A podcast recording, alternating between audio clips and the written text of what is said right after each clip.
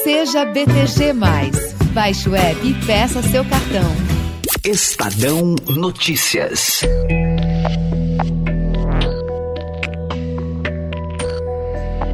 Enquanto um debate político é travado na CPI da Covid sobre responsabilidades pelo caos da pandemia no Brasil, a doença não só avança, como evolui para cepas mais preocupantes. Na última quinta-feira, o estado do Maranhão identificou o primeiro caso da chamada variante indiana, ou B16172. A Secretaria de Saúde do Estado disse que a nova cepa foi detectada em seis amostras coletadas em tripulantes de um navio com bandeira de Hong Kong, ancorado em alto mar na costa de São Luís desde o dia 7 de maio. A variante indiana do coronavírus foi identificada em seis dos 24 tripulantes do navio MV Shandong Dazi. Um deles, um indiano de 54 anos, foi levado para um hospital privado em São Luís. Um dos tripulantes da embarcação está internado e outras 100 pessoas que tiveram contato com os infectados ou no mesmo ambiente estão sendo monitoradas. Então, além do, do paciente propriamente dito, nós estamos acompanhando a equipe assistencial. Essa equipe assistencial, ela é testada e em havendo algum tipo de positividade, o acompanhamento é redobrado. Este é o ministro da Saúde, Marcelo Queiroga. Ao menos três outros estados monitoram também casos suspeitos da nova cepa: Pará, Ceará e Rio de Janeiro. No sábado, o Ministério da Saúde anunciou a implementação de barreiras sanitárias em aeroportos, rodoviárias e grandes rodovias para tentar conter a disseminação da nova variante, que é considerada mais infecciosa. A semana passada, uma portaria do Ministério da Saúde, conjunta com ah, o Gabinete Civil e o Ministério da Justiça, já impunha restrições a passageiros oriundos da Índia, da Inglaterra, eh, de tal sorte que tivéssemos uma efetividade nesse controle. Os primeiros relatos dessa nova versão do coronavírus foram publicados ainda em outubro de 2020 na Índia. Até o momento, cientistas não conseguiram estabelecer a sua real velocidade de transmissão e o quanto as mudanças genéticas contidas nessa linhagem interferem na eficácia das vacinas já disponíveis. Os laboratórios Pfizer e AstraZeneca informaram que as duas doses de suas vacinas se mostraram eficazes na nova variante. As duas doses dessas vacinas, elas fornecem uma proteção de 81% contra a variante indiana. E apenas é, uma dose representa aí uma proteção de 33%. Especialistas ainda não sabem ao certo se a variante está relacionada a quadros de Covid-19 mais graves que exigem internação e intubação. Classificada pela Organização Mundial da Saúde como de preocupação global, a variante indiana contribuiu para o último colapso de Covid na Índia, associada ao relaxamento das medidas de contenção do vírus e a festivais religiosos. Mas, no Brasil, seu comportamento pode depender de fatores que vão do aumento de testagens ao isolamento da população.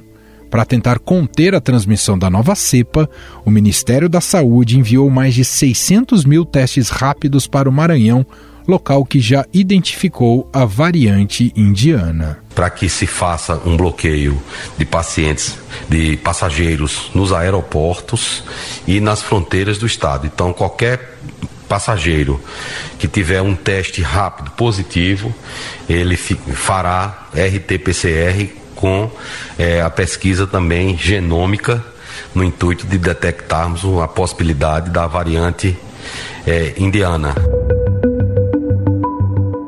Aqui novamente o ministro da Saúde, Marcelo Queiroga. Essas medidas, segundo o Ministério, serão ampliadas para outras capitais e estados. Em entrevista à Rádio Dourado, o governador do Maranhão, Flávio Dino, afirmou que a situação está controlada no estado, mas acredita que a nova variante deva aparecer em outros pontos do Brasil. Não temos até aqui nenhum diagnóstico de nenhuma pessoa do Maranhão com a chamada cepa indiana. Estamos lutando com a testagem, com a identificação da equipe do hospital e, e também com a vacinação, que vai ser ampliada uh, aqui na, na ilha de São Luís, são quatro municípios, para que com isso não tenhamos a chamada transmissão local, a transmissão comunitária é, dessa chamada variante indiana. Não obstante, infelizmente, saibamos que em face da grande dimensão do Brasil e das suas fronteiras terrestres e, e o fluxo que há por navios, aviões, etc., nós tenhamos, é, infelizmente, uma alta probabilidade de haver essa transmissão em outros pontos do território nacional. Em algum momento, eu espero que o governo federal consiga entender que nós somos uma federação, os estados podem muito, mas não podem tudo, e por isso mesmo é necessário que haja essa seriedade no enfrentamento do coronavírus, porque senão nós vamos chegar em breve a 700 mil óbitos. Por isso, o Ministério da Saúde informou que também vai, em parceria com a Prefeitura de São Paulo, monitorar passageiros provenientes do Maranhão que se dirigirem à capital paulista por estradas. Serão realizados exames nas principais estradas como Fernão Dias e Dutra e na rodoviária do Tietê. Para entender mais sobre essa nova variante do coronavírus, vamos conversar agora com o virologista da USP e especialista em coronavírus, Paulo Brandão. Tudo bem, doutor Paulo? Seja muito bem-vindo. Obrigado por atender aqui ao nosso convite. Tudo bem, obrigado pelo convite. Doutor, quais são as características dessa nova cepa que foi batizada aí de cepa indiana? E devemos ficar preocupados com ela? Ela tem umas 21 mutações em relação à cepa mãe dela, né? Uh, mas não tem nada que demonstre que ela seja mais transmissível ou que ela seja mais virulenta. Ela é é, sensível às vacinas em uso. Então, por enquanto, ela é só uma cepa de interesse, mas não se tornou uma cepa realmente é, preocupante. Faz sentido compará-la com, por exemplo, a cepa brasileira, a cepa de Manaus? Ela seria mais branda que a cepa de Manaus? Faz sentido esse tipo de comparação, doutor? Para todas essas cepas que existem agora de coronavírus, a gente não tem nenhuma demonstração consistente de que elas sejam mais brandas ou mais virulentas. O que a gente está vendo é um, é um problema difícil de discernir entre se as cepas são mais transmissíveis ou se elas foram mais transmitidas. E tudo indica que elas se disseminam mais porque foram mais transmitidas por comportamento do hospedeiro, ou seja, nós. Então talvez não tenha a ver com, com mutações do vírus, mas sim com o comportamento do hospedeiro. O fato de é, termos identificado essa nova cepa, ela tem uma presença considerável que preocupe a OMS nesse momento? É porque a gente pode dizer que é porque a Índia não soube, na gestão da pandemia, ela não tomou as medidas necessárias para que não houvesse essa situação, doutor? Sim, isso aconteceu lá. Essa cepa pode ter surgido lá, é natural, é esperado da evolução dos coronavírus que haja uma, uma lenta produção de cepas diferentes, como está tendo agora. Não é tão rápido quanto influenza, contra HIV. Mas o fato dela ter se espalhado lá e outras cepas terem se espalhado pelo mundo tem tudo a ver com a ausência de, de capacidade dos governos federais desses países em controlar a disseminação. O que pode conter a disseminação e o que pode conter a, a, o surgimento de novas cepas é a, cobertura vacinal eficiente e as medidas não farmacológicas, como distanciamento, como barreiras, como você falou, como uso de máscara. Se tudo isso não acontecer, o vírus fica livre para evoluir e aí vão começar a surgir aos poucos variantes realmente importantes. Mas então tem, quanto menos você controla a doença, mais o vírus tem oportunidade para mutar.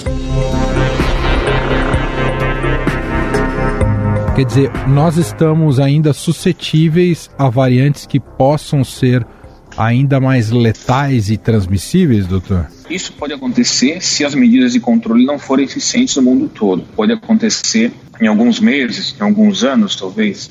As mutações vão se acumulando e aí sim pode vir a surgir uma variante muito mais grave. Por enquanto, a Covid-19 já é uma doença terrível e grave o suficiente, mas é, ela pode ser agravada se o vírus for, se a gente permitir que o vírus continue livre e mutando por aí. O que o senhor diria em relação à presença dessa cepa no Brasil, visto que temos ainda um patamar muito elevado de casos, internações e mortes. O, o, quanto temos condições de saber o quanto ela está presente aqui e o quanto ela pode agravar a nossa situação especificamente do Brasil, doutor?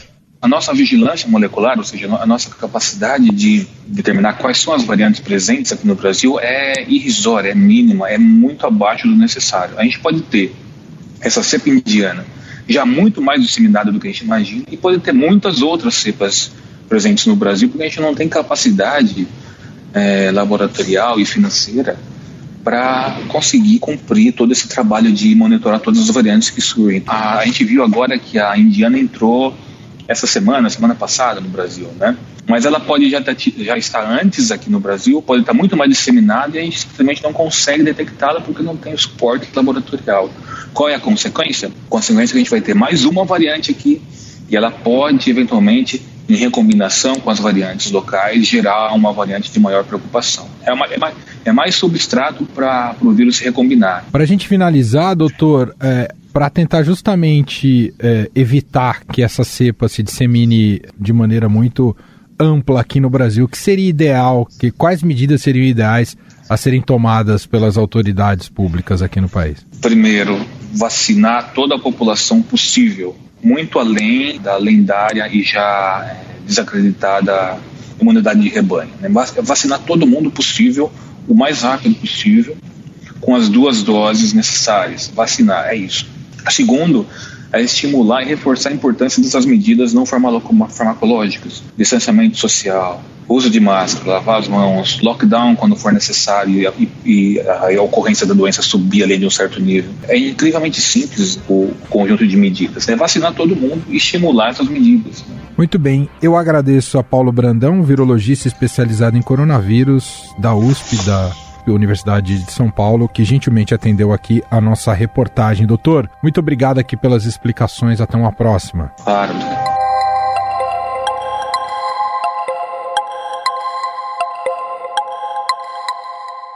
Em 15 segundos voltamos e vamos analisar como a nova variante do coronavírus pode contribuir para uma terceira onda da pandemia no Brasil. E a gente vai bater um papo com a epidemiologista Ethel Maciel daqui a pouco. Estadão Notícias. No BTG, você pode deixar tudo do seu jeito. Escolha o design do cartão, os benefícios, tenha cashback em investimentos e faça pagamentos direto pelo celular. BTG, inove seu jeito de usar banco. Baixe o app. O Brasil já ultrapassou os 450 mil mortos por Covid-19 e corre o risco de enfrentar uma terceira onda da pandemia em razão dessa nova variante do coronavírus. A chegada dessa cepa, somada à vacinação lenta no país, pode levar o Brasil a atravessar mais um momento crítico da pandemia, com aumento de mortes e casos da Covid-19 e a sobrecarga do sistema de saúde, como afirmou o ministro da Saúde, Marcelo Queiroga. O que vai acontecer na frente? Internações e depois óbitos. Então precisamos reforçar essa vigilância de saúde para ter é, resultados mais efetivos.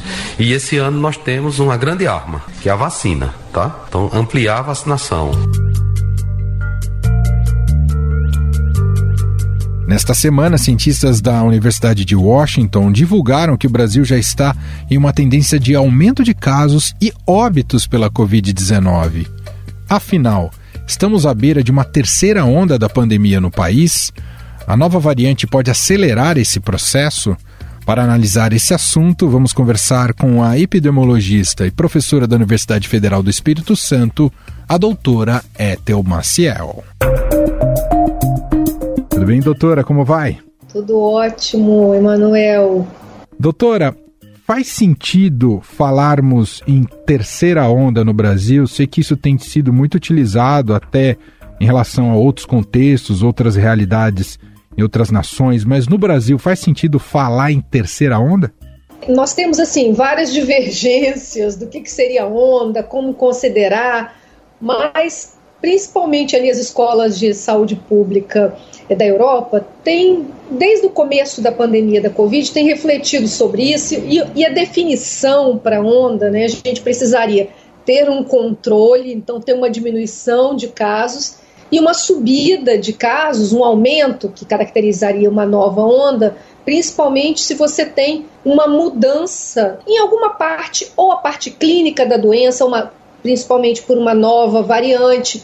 Então, diria assim, a primeira onda a gente pode considerar, a segunda onda também. A terceira, a gente, nós estamos assim, fizemos aquelas medidas de mitigação, fizemos aquelas medidas de fechamento, ainda que diferente em cada estado, né, Manuel? Não temos, infelizmente, aí uma coordenação nacional das nossas medidas de controle da pandemia, e aí cada estado vai fazendo de uma forma é como se nós tivéssemos várias pandemias em tempos diferentes. Só para dizer que agora, assim, que a gente está visualizando, né, nos preparando para uma terceira onda, a gente já começa a ver um aumento de casos que pode estar relacionado com novas variantes. E aí nós tivemos aqui estados nessa segunda onda que tiveram variantes diferentes como variante dominante. Assim, mais de 50% das pessoas que adoeceram ali foram por conta da variante B17 ou por conta da variante P1.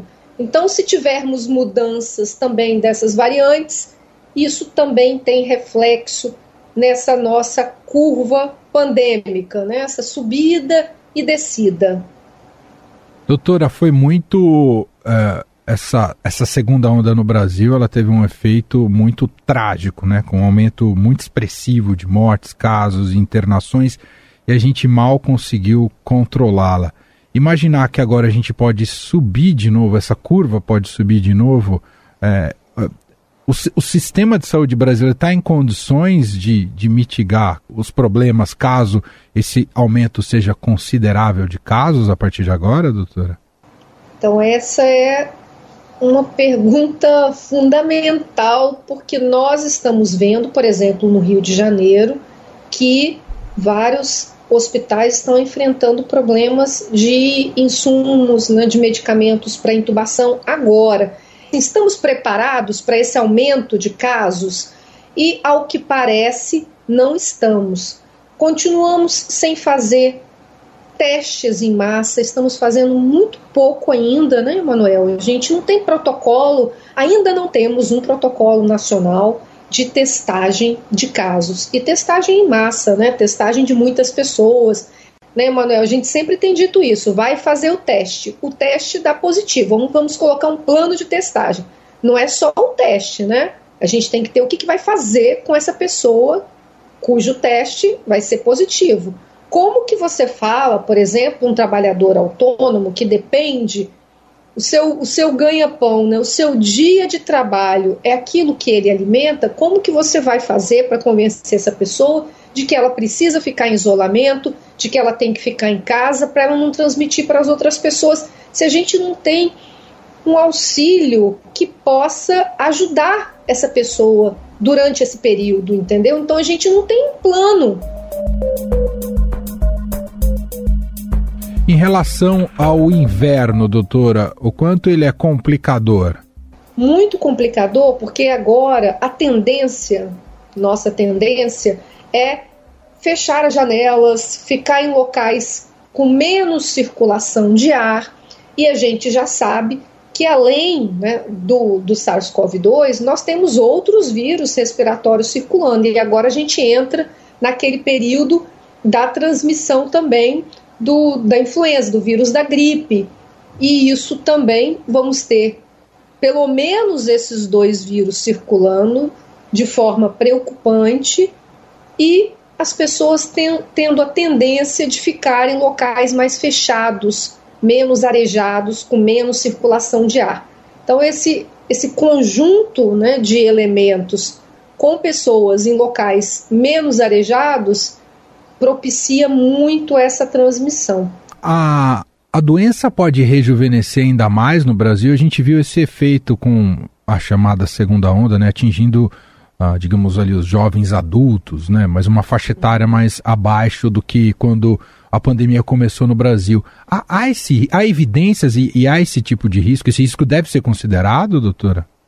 Deve ser considerado principalmente se nós tivermos a entrada dessa variante que foi identificada na Índia, é, são várias letras e números, né? B1617.2 é a variante de preocupação aí que foi, que foi identificada lá na Índia. E o estudo recentemente publicado aí no final de semana pelo Reino Unido, ele indica que essa variante ela provocou casos muito mais graves em crianças, é, com aumento de internação, né? é, com aumento de internação de casos graves e óbito. Mas a gente tem aí esse grupo inteiro não vacinado aqui no Brasil e na maior parte dos outros países. Então, é uma preocupação que deve acender um alerta, né? Perfeito. Ah, é, a questão da, da quarentena é, é, é, é, o ponto, digamos, em termos de planejamento, de antecipação para que o problema não se agrave. É o que as autoridades precisam estar mais atentas ne, ne, nesse momento, doutora, com relação à, à previsibilidade de, de, de, quarentena, se precisa ter Sim. maior restrição de circulação de pessoas? Nós vamos precisar ir muito breve uma nova, novas medidas de restrição. Nós já estamos vendo alguns estados em situação de colapso, né? Infelizmente, a gente está flexibilizando muito rápido, sem ter uma queda expressiva, né? As medidas. Então, a gente está aí nesse, nesse fecha e abre, né, Manuel? Uhum. Que às vezes as pessoas ficam confusas, tem uma menor adesão. Então, se a gente fizesse uma coisa bem feita, e talvez única fosse mais fácil, mais rápido a gente controlar. Doutora, sobre o ritmo da vacinação, né? Chegamos agora a esse patamar dos 20% da população, população adulta, né, prevista para ser vacinada, que tomou a primeira dose das vacinas contra a Covid. Esse número, ele é suficiente para já impor barreiras para a pandemia ou é desprezível, doutora? Ele é praticamente desprezível porque nós precisamos olhar que o percentual maior de doses administradas no, no Brasil foram doses da vacina Coronavac e que necessariamente nós precisamos de 15 dias depois da segunda dose para que ela tenha a eficácia né, que foi apresentada no, nos ensaios clínicos. Então, contar uma dose só não adianta nada. A gente viu pelo estudo do Chile que a primeira dose ela oferece uma, uma efetividade aí, que é a eficácia no mundo real, né, de 16%. Então, nós só podemos contar, pelo menos em relação à Coronavac, o esquema completo, quer dizer, duas doses.